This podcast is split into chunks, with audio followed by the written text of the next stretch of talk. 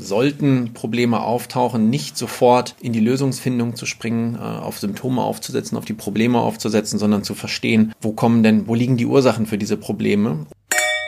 Willkommen zu Projektmanagement im Glas, dem Gesprächspodcast für alle, die von Projekterfahrung anderer profitieren möchten, mit Christian Dürk. Hallo und herzlich willkommen zu unserer heutigen Episode Wie sichere ich den Erfolg von IT-Großprojekten? Was sind typische Herausforderungen? Was sind wesentliche Erfolgsfaktoren? Und ich freue mich ganz besonders, dass ich heute den Kollegen Mario Bartels zu Gast habe von der Firma Alinea. Hallo Mario. Hallo Christian, grüß dich. Schön, dass du da bist. Vielen unsere, Dank. Unsere Hörer kennen dich noch nicht. Vielleicht sagst du mal ein paar Worte zu dir, was du gemacht hast bisher, was du bei Alinea machst und vor allen Dingen natürlich, was dich im Thema Großprojekte interessiert und beschäftigt. Gerne noch, vielen Dank. Ähm, ich bin mittlerweile Strategie-Unternehmensberater seit acht, neun Jahren.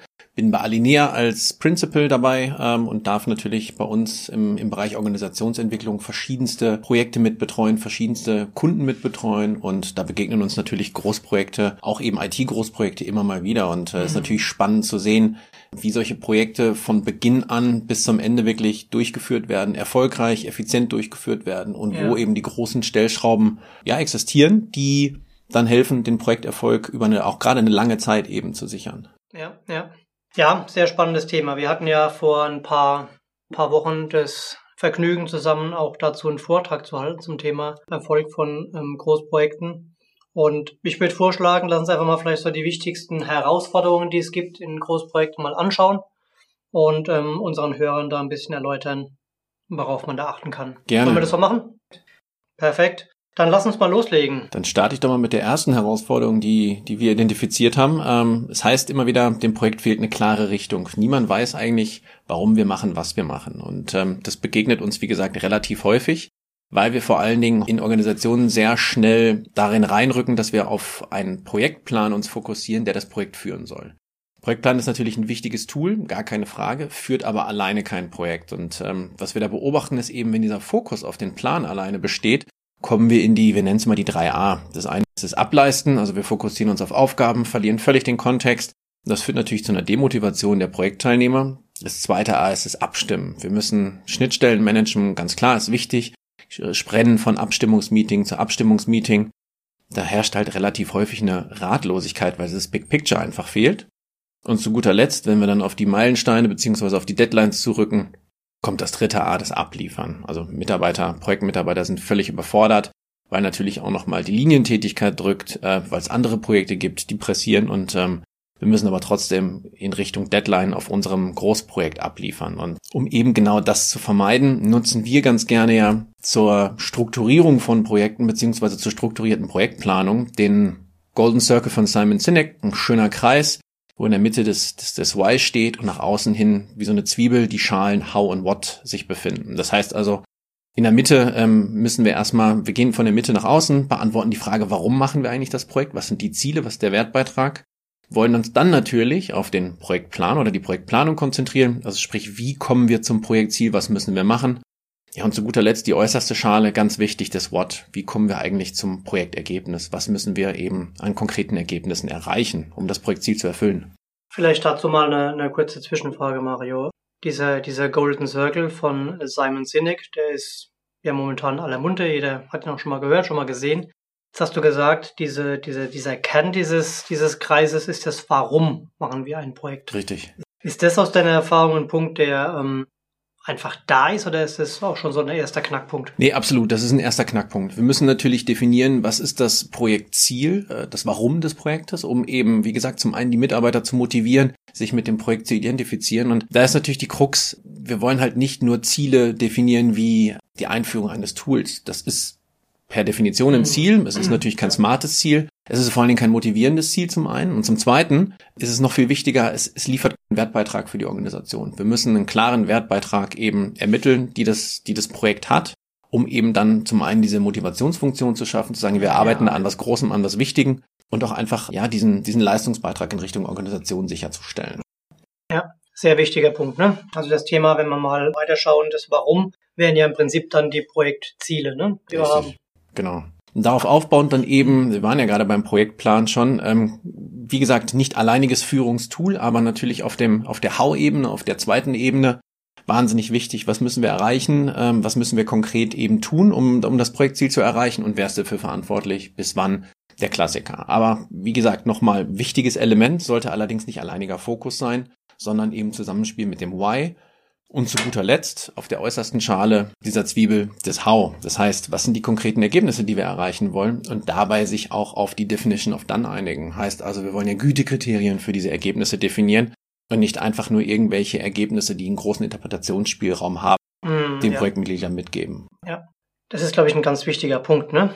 So dieses Thema, wann ist es denn auch tatsächlich fertig? Richtig. Du hast jetzt Definition of Done genannt eben. Das ist ein Punkt, der wird in vielen Projekten einfach nicht besprochen. Genau. Wann, wann sind wir fertig? Oft schleichen dann die Projekte dahin, fransen aus. Ja, halte ich für, für wichtig, würde ich gerne mal konservieren. Also wirklich auch Kriterien erarbeiten, wann bestimmte Aktivitäten im Projekt auch zu Ende sind. Das können vor allen Dingen auch Kleinigkeiten sein bei der Definition of Done. So Kleinigkeiten, die entscheiden wie, ähm, wir hatten in einem Projekt eine, eine Racy-Matrix mhm. und da waren keine Definition of Done, keine Gütekriterien definiert. Das heißt, ein Teilbereich hat die abgeliefert mit, mit Rollen, beispielsweise. Ja, ja. Head of PMO, Linienverantwortliche, da standen Rollen drin. Die nächsten haben wiederum konkrete Namen hintergepackt. Und die Definition of Done wäre eben gewesen, genau, die Gütekriterien sind konkrete Namen dahinter zu setzen und keine Rollen. Ja. Und somit haben wir abweichende Projektergebnisse. Das eine Team hat die Ergebnisse geliefert, das andere eben nicht. Und ist natürlich genervt, wenn es eben nochmal nacharbeiten muss dann, ne? weil es eigentlich dachte, ich bin jetzt fertig, ja, ich habe meine Rollenbeschreibungen abgeliefert, ne? Und ähm, genau darüber zu sprechen, okay, nein, wir wollen bitte die Rollenbeschreibung und den Namen dazu, dann wäre alles gut gewesen. Ne? Schönes genau. Beispiel. Ja. ja, und die zweite Ebene oder wo wir auch diesen, diesen Golden Circle ganz gerne im Projektplanungs- beziehungsweise im Kommunikationskontext zu Beginn nutzen, ist eben, wenn es darum geht, beispielsweise Projektmitglieder auf Teilprojekte aufzugleisen. Da in der Kommunikation nicht einfach nur zu sagen, das ist das Projekt, das müssen wir bis da und dahin liefern, das sind die Ergebnisse, die wir brauchen, sondern wirklich, wirklich auch Gedanken zu machen, wie nehme ich die Mitarbeiter mit? Da kann der Golden Circle eben auch helfen, von dem Warum zu kommen, von dem Why zu kommen, zu motivieren und die Identifikation für das Projekt mhm. zu stärken ja. und dann auf die funktionalen oder rationalen Aspekte zu kommen. Wie wollen wir das Ganze abliefern und was soll am Ende bei rauskommen? Schafft halt, wie gesagt, einfach eine viel, viel höhere Motivation der Mitarbeiter, die ja auch über einen langen Zeitraum dann eben aufrechterhalten werden muss. Gerade bei Großprojekten, ne? Richtig. Extrem wichtiger Punkt, ja. Genau. Sehr schön. Ich meine, ich, ich habe so ein Bild im Kopf aus unserem, unserem Vortrag auch. Ja, du hast ja mal ähm, so ein Großprojekt auch mit einem mit einem Frachter verglichen ist das ein Bild, was eigentlich auch ganz gut trägt, auch dann später im Spannungsfeld zwischen Projekt, dem Frachter und der Linie, vielleicht den, den, den Kanal, das Land, wo er durchfährt? Absolut. Ist ein schönes Bild, vor allen Dingen, weil wir haben ja ähm, erstmal, wir wissen generell, was ein Containerschiff ist. Der Vergleich zu Großprojekten ist natürlich gegeben durch die Größe, durch den Steuerungsaufwand, durch die Vielzahl an, ja, Steuermännern, die vielleicht dabei sind und ähnliches. Und vor allen Dingen, wir haben auch ein, äh, glaube ich, nochmal ein sehr klares Bild aus dem letzten Jahr vor Augen, als die Ever Given sich im Suezkanal quergestellt hat, über sechs Tage lang 400 Schiffe blockiert hat und vor allen Dingen diverse Lieferketten unterbrochen hat beziehungsweise verzögert hat. Und ich glaube, das ist ein sehr schönes Sinnbild für, genau wie beim Containerschiff, wir brauchen proaktives Risikomanagement, wir brauchen eine mhm. gute Steuerung, eine gute Führung und auch natürlich ein, ein gutes ja, Fehlermanagement, sofern auch mal Fehler passieren. Ja, und vor allem brauche ich einen Captain, der einen Hut auf hat, ne? der das Schiff auch steuert und dafür die Verantwortung übernimmt. Und das ist vielleicht nochmal ein ganz schöner Schwenk zu so einem zweiten Themenkomplex, den wir häufig sehen in dem Spannungsfeld zwischen dem Projektgeschäft und dem Kerngeschäft. Also in Klammern der Linie. Da ist es häufig so, dass die nicht miteinander, nicht miteinander arbeiten sauber. Wenn wir uns mal bewusst machen, was ein Projekt eigentlich tut, nämlich ein Projekt schafft neue oder verbessert die vorhandenen Geschäftsfähigkeiten des Unternehmens und braucht natürlich dafür auch Erfahrungen, Ressourcen, Mitarbeiter aus dem Kerngeschäft, aus der Linie. Und ich glaube, jeder hat es schon mal gehört, auch, auch Sie, liebe, liebe Zuhörer, dass es da natürlich die häufigsten Konflikte gibt. Ne? Wir haben immer wieder Planungs- und Ressourcenkonflikte, Kapazitätsprobleme zwischen diesen beiden Parteien. Ne? Das Projekt kommt und sagt, ich brauche jetzt mal einen Herrn Müller aus der Logistik. Und keiner wusste so richtig, dass das jetzt ausgerechnet diese Woche stattfinden. Ne? Und was wir gemerkt haben, was da immer gut hilft, ist eben Transparenz zu schaffen über die Ressourcen und auch deren Allokation. Also wo sind sie eingesetzt und wo arbeiten sie gerade, dass man da wirklich auch gut zusammenarbeiten kann. Und ein zweiter wichtiger Punkt, den, den wirst du beschädigen können, Mario, ist das Thema Urlaubs- und Abwesenheitsplanung, ne? Verfügbarkeit, also das ist einfach ein sehr wichtiger Aspekt, um dieses Thema gut abzufangen. Hört sich einfach an, ist aber in der Praxis, glaube ich, gar nicht so leicht, ne? Absolut. Gut, so ein zweiter wichtiger Punkt, der großer Punkt in dem, in dem Spannungsfeld Linie und Projekt ist äh, das Thema Verständnis für den Zeitpunkt. Ne? Also warum braucht ihr ausgerechnet jetzt zwei Leute aus dem Einkauf? Nicht nächste Woche, übernächste Woche, jetzt gerade ist auch Weihnachten, ne? es passt gerade überhaupt nicht. Das ist ein Thema, mit dem man ganz gut begegnen kann, indem man auch die, die Kollegen aus der Linie, aus dem Kerngeschäft regelmäßig einbindet und denen auch klar macht, wo man im Projekt inhaltlich steht und auch vorausschauend transparent macht, wann denn dieser Bedarf der Einbindung entsteht. Ne? Also wieder ein sehr starkes kommunikationsinhaltliches Thema. Im Einzelnen nicht wirklich aufwendig, aber sehr, sehr effektiv. Ich weiß nicht, wie deine Erfahrungen da sind, Mario. Das kann ich vollkommen unterschreiben. Ähm, es ist, hat ja zwei Dimensionen, die Kommunikation. Das eine ist eben wirklich zielgerichtet zu kommunizieren, mit einem Sinn zu kommunizieren. Und das zweite ist natürlich, die Kommunikation transparent aufrechtzuerhalten und eben auch miteinander überhaupt erstmal zu sprechen. Das ist mhm. wahrscheinlich die Grundvoraussetzung für ja. Kommunikation. Ja. Ja, vor allem auch mal kritische Themen anzusprechen und auch frühzeitig darüber zu reden und nicht zu warten, bis schon der Konflikt da ist, ne? Bis es zu spät ist, genau. Ja. Ein Punkt, den wir bei, bei Corivus häufig sehen, ist das Thema, dass eben Prioritäten häufig oder regelmäßig geändert werden. Ne? Also man hat es endlich mal geschafft, einen Mitarbeiter ins Projekt zu bekommen, zum Beispiel aus dem Einkauf. Und ähm, kaum hat er angefangen zu arbeiten in meinem Projekt, ja, kommt die Ansage von dem Bereich Logistik, nee, er braucht jetzt, wir brauchen ihn jetzt da, ne? Und ähm, wenn es da draußen rum keine sauberen Prozesse gibt, wie zum Beispiel im Projekt Portfolio Management, wo auch Anforderungen und Ressourcen sauber priorisiert werden können, dann ähm, ist natürlich sowas schwierig. Ja? Und das ist maximal demotivierend für die Mitarbeiterinnen und Mitarbeiter, die natürlich dann durch die verschiedenen Projekte und die Organisation geschoben werden, aber natürlich auch für den Projekterfolg kritisch, wenn ich eben nicht planen kann mit den entsprechenden Ressourcen. Also von daher, Best Practice wäre, wirklich ein Projekt Portfolio Management zu nutzen oder auch zu etablieren, wo ich Ressourcen und Projekte priorisieren und repriorisieren kann. Ja, und entsprechend auch dann die Kommunikation dazu festlegen kann. Gut. Vielleicht drei wichtige Learnings, die wir aus diesem, aus diesem Aspekt mitnehmen können. Das eine ist Kommunikation. Und Kommunikation ist im Projekt das A und O. Das werden wir noch ein paar Mal öfter hören im Rahmen des Podcasts. Und sprechen Sie einfach miteinander, auch über kritische Themen. Versuchen Sie zum Zweiten eine Balance zu finden zwischen den Aufgaben, die Mitarbeiter im Kerngeschäft in der Linie machen müssen und den Projektaufgaben und stellen Sie in beide Richtungen, also nicht nur einseitig, Transparenz her über das, was da entsprechend passiert. Gut, gucken wir uns mal den nächsten Punkt an, Mario. Gerne doch. Was wir auch immer wieder hören, ist, dass die Komplexität des Projektes natürlich bei Großprojekten gegeben ist, klar, aber sie eben auch überwältigt und zu Chaos führt. Und das, das soll ja eben genau nicht passieren. Wenn wir hier häufig geholt werden, um Abhilfe zu schaffen, stellen wir immer wieder fest, dass es verschiedenste Symptome dafür gibt. Eins davon ist, was wir zuletzt noch im Projekt gehört haben, ist, mir fehlt beispielsweise die Zeit, um an meinem Teilprojekt zu arbeiten, sagte einer der Projektmitarbeiter. Jetzt ist ja das Problem, wenn, wenn das Schiff ähm, quer im Kanal steht, dann ist großer Druck da, das Problem zu lösen. Und dann wird schnell zu, gibt es schnell, ja, Schnellschüsse, um eben Lösungen zu finden, die vielleicht gar nicht wirklich die, die Ursache hinter dem Problem adressieren, sondern nur oberflächlich das Symptom behandeln. Beispielsweise war es so, mir fehlt die Zeit, um an meinem Teilprojekt zu arbeiten. Da war die Hypothese ja, wir optimieren einfach das Ressourcenmanagement. Dann haben wir aber hinter die Kulissen geschaut und wirklich mal versucht zu verstehen, was sind denn die Ursachen hinter der fehlenden Zeit. Und da war es dann tatsächlich so, dass immer wieder, du hast es gerade einleitend gesagt, es gab andere Anfragen aus der Linie beziehungsweise aus einem anderen Projekt.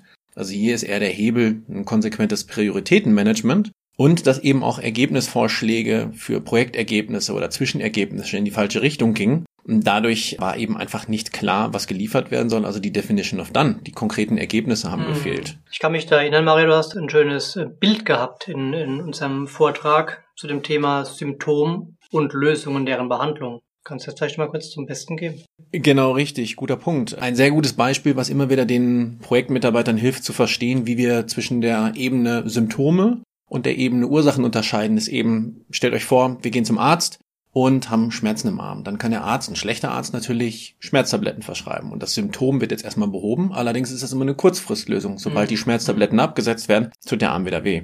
Das heißt, der gute Arzt muss natürlich verstehen, was sind die Ursachen dahinter. Und das ist beispielsweise ein gebrochener Arm. Das heißt, um die Ursache ja, zu behandeln, ja. gipse ich den Arm, um den Knochen wieder zusammenwachsen zu mhm. lassen. Et voilà, keine kurzfristige Lösung, sondern eine langfristige Lösung. Sehr schönes Beispiel, ja, vielen Dank dafür. Ein Tool, was natürlich immer wieder im Projektkontext hilft, das ist die, die 5W-Fragen. Also einfach fünfmal im Schnitt zu fragen, warum hilft, um eben von Symptomen wirklich auf eine Ursache zu kommen, ja. kann man immer ganz gut anwenden. Jetzt gibt es ein ähm, Instrument, was ihr bei, bei Alinea ganz gerne nutzt, um auch ähm, dieses Thema Chaos im Projekt und Struktur abzufangen. Wie geht ihr denn da vor? Genau, richtig. Guter Punkt. Wir versuchen natürlich von vornherein erstmal dieses Chaos zu vermeiden und dass wir jetzt nicht in ein proaktives Fehlermanagement kommen, sondern einfach von Anfang an eine Struktur dem Projekt zu geben, dass erst Fehler beziehungsweise Chaos gar nicht entsteht. Mhm. Wir nennen es Project Playbook. Das ist einfach ein struktureller Rahmen, in dem wir in einem, einem Playbook niederschreiben, was sind beispielsweise Ziele und Visionen fürs Projekt, aber auch festhalten, wie sieht das Projektorganigramm aus? Welche Rollen, welche Gremien haben wir? Welche Verantwortlichkeiten haben wir und wie grenzen die sich voneinander ab? Aber auch weitere Faktoren definieren, wie, wie, wie arbeiten wir zusammen? Was sind Prinzipien unserer Zusammenarbeit? Was sind Kommunikationsstrukturen oder eben auch Arbeitsstandards? Ja, kann ich mir das so wie so ein Haus vorstellen? Das heißt, ich habe oben quasi die, die Ziele und die Vision. Ich habe diese Säulen wie Projektorganigramm, Rollenverantwortlichkeiten, Way of Working, Prinzipien der Zusammenarbeit und Kommunikation und so als Basis unten dieses Thema Arbeits- und Dokumentationsstandards.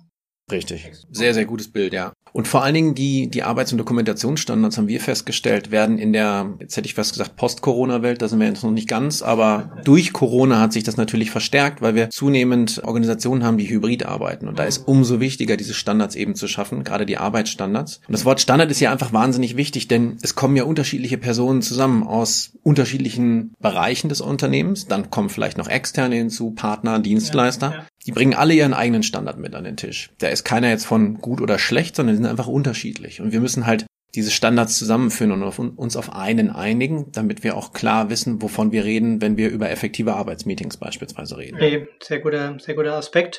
Für alle, die jetzt zuhören, es ist natürlich ein sehr umfassendes und auch vielschichtiges Thema, was wir gerade diskutieren. Wenn Sie das nochmal nachlesen wollen, dann gucken Sie gerne mal in unsere Show Notes. Da finden Sie ein kleines White Paper, was die wichtigsten Aspekte nochmal zusammenfasst. Und darüber hinaus besteht natürlich jederzeit die Möglichkeit, auch eine kurze Mail zu schreiben an podcast.corivus.de. Und dann können Sie auch bilateral mit dem Mario oder mir ins Gespräch gehen. Gut, wir waren beim Way of Working, beim Project Playbook. Was sind denn die, die wichtigsten Mehrwerte, Mario, die das nutzt oder die das liefert? Gerade ähm, der Way of Working ist natürlich essentiell, um eben zielgerichtet, effizient zusammenzuarbeiten, weil wir sehen häufig, ähm, dass die Projektmitarbeiter drei Bedarfe haben. Es ist zum einen der Bedarf nach Struktur, denn häufig haben wir ja Projektmitarbeiter, die eben nicht Projektexperten sind, sondern die haben ihre Linienfunktion, die haben ihre Linientätigkeit, sind dort sehr gut und sind halt einfach unerfahren in, in der Projektarbeit. Um denen Struktur zu geben, hilft natürlich so ein Playbook mhm. sehr aber auch einleitend gesagt, die Standards eben mitzugeben. Der Bedarf ist ganz klar da. Und zu guter Letzt, wir haben das Thema Kapazitätenengpässe, hast du vorhin angesprochen. Ja. Ähm, wir haben nicht viel Zeit und auf Projekten uns einzuruckeln und zu schauen, wie wir am besten zusammenarbeiten, was wir vielleicht noch ändern müssen oder ähnliches. Das gibt es natürlich, das gehört auch dazu. Allerdings muss es schon von vornherein einen relativ guten Stand haben, um eben auf diesem Fundament aufzubauen. Deswegen brauchen wir einfach Best Practices, die verschiedenste Unternehmen, die verschiedenen, verschiedensten Projekten schon, ja, einfach verprobt wurden und ganz gut funktionieren. Ja, sehr wichtig. Also zusammengefasst gibt es eigentlich drei wichtige Benefits, die dieses Project Playbook liefert, also wirklich Mehrwerte. Das ist zum einen das Thema Orientierung. Also ich weiß als Projekt, als Projektmitarbeiter, als Projektbeteiligter, auch als externer Projektbeteiligter, wie der Hase läuft, sage ich mal bildrespektierlich. Ja. Es gibt dadurch natürlich Sicherheit und ich kann, wenn ich diesen Rahmen habe, auch natürlich in dem Rahmen relativ flexibel agieren und zusammenarbeiten. Ne? Richtig. Sehr schön. Wichtiges Instrument. Vielen Dank für diese für dieses Insight und ähm, ich würde ganz gerne zur vierten Herausforderung kommen, die wir immer wieder auch sehen in, in Projekten. Und zwar ist es das Thema ähm, wenig Fokus auf das Projekt über die gesamte Laufzeit und unzureichende Qualifikation der Projektmitarbeiter. Also zwei Aspekte in dieser Herausforderung. Was wir, was wir über viele, viele Jahre gemerkt haben, dass gute Leute in dem Projekt natürlich die halbe Miete sind. Ne? Und die andere Hälfte ist ein engagierter und interessierter Sponsor aus dem Management, aus dem Top-Management. Wenn man sich das bewusst macht, dessen bewusst macht, dann ist es extrem wichtig, auch auf diese Aspekte bewusst und gezielt einzugehen.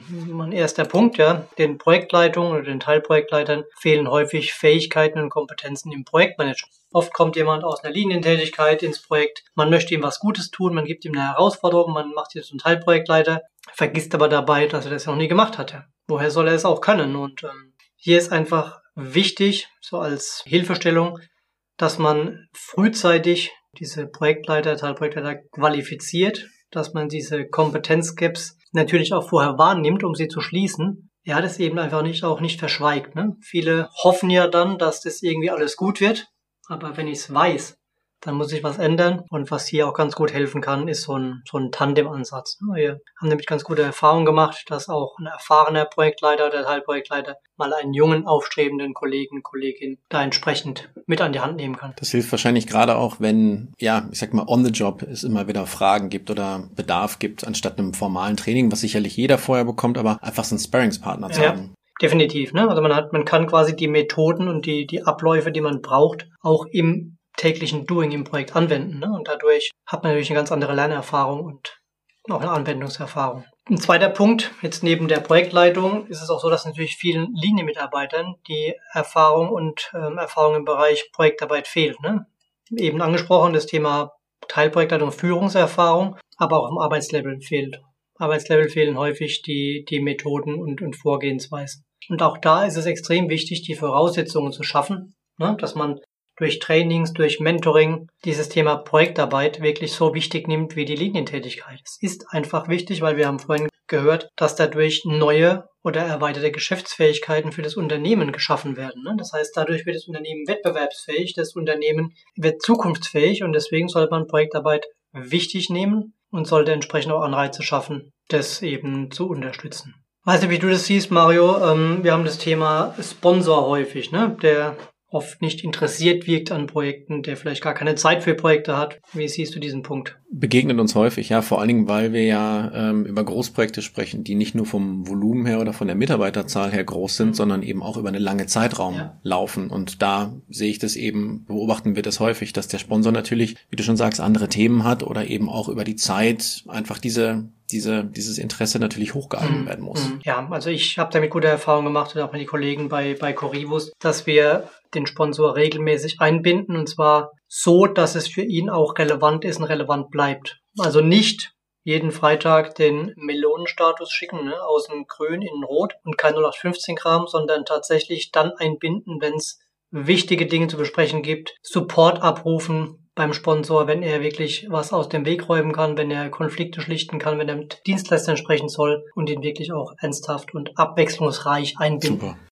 Ein Punkt, der, der häufig auch, auch vorkommt, ist das Thema unzureichende Führung des Teams und wenig kein Alignment mit anderen Projekten und oder der Linienorganisation. Wir haben häufig die Situation, dass ja, dass mehrere Projekte um die gleichen Ressourcen konkurrieren und dass diese verschiedenen Initiativen eben nicht oder wenig abgestimmt sind. Und da haben wir gute Erfahrungen gemacht, dass wir entsprechend auch durch regelmäßige Anlässe, auch vielleicht verankert in deinem Playbook, was du vorhin vorgestellt hast, ja, diesen Way of Workings, entsprechend dafür sorgen, dass es auch einen Austausch gibt mit anderen Projekten, die in gleiche Richtungen arbeiten, die vielleicht Voraussetzungen schaffen für unser eigenes Projekt und auch mit der, mit der Linienfunktion entsprechend zusammenarbeiten und da auch diese Transparenz herstellen, dass wirklich alle gut wissen, worum es geht. Im Prinzip wieder ein Kommunikationsthema, Absolut. aber da sind wir schon ein paar Mal dran vorbeigekommen heute. Ne? Gut, ähm, drei Hauptaspekte, die wir mitnehmen sollten aus dem Bereich. Das eine ist vom Rapport zum Support, also wirklich einen involvierten Sponsor zu haben, der echte Steine aus dem Weg räumt. Zweiter großer Punkt, Anreize schaffen für Projektarbeit. Also Leute wirklich motivieren, Projektarbeit auf Augenhöhe zu Linientätigkeiten zu sehen. Etablieren Sie ein Tandem, nehmen Sie erfahrene Kolleginnen und Kollegen, stellen Sie den jüngere, aufstrebende Kollegen an die Seite und äh, sorgen Sie dafür, dass alle Projektbeteiligten auch das machen können, was sie machen sollen, indem sie sie entsprechend trainieren und dafür sorgen, dass die Voraussetzungen da sind. Jetzt haben wir ziemlich viele Themen einmal kurz gestreift, Mario. Sollen wir das mal kurz zusammenfassen? Magst du einen Überblick geben, was wir jetzt gerade besprochen Gerne haben? Gerne doch. Also ich glaube, das, das, das ist eine schöne Klammer jetzt, das nochmal abzubinden, weil ich glaube, bei allen Themen, die wir jetzt diskutiert haben, ist es wahnsinnig wichtig und essentiell, die Spannung aufrechtzuerhalten über das gesamte Projekt. Denn ähm, Themen wie, ich beginne mal vorne, wir hatten das, den, den Bereich Kommunikation und Planung, ähm, strukturierte Kommunikation und Planung entlang des Golden Circles. Wir sehen häufig zu Beginn von Projekten eine hohe Motivation, das Ganze eben so auch zu strukturieren und zu kommunizieren. Das versandet natürlich über eine gewisse Zeit. Ja. Und da eben diese, diese Körperspannung aufrechtzuerhalten und die Motivation gerade der Teilprojektleiter, die ja, ja Multiplikatoren sind äh, im Projektteam, aufrechtzuerhalten, sich auch wirklich an diese Best Practices zu halten, ist eben mhm. wahnsinnig wichtig.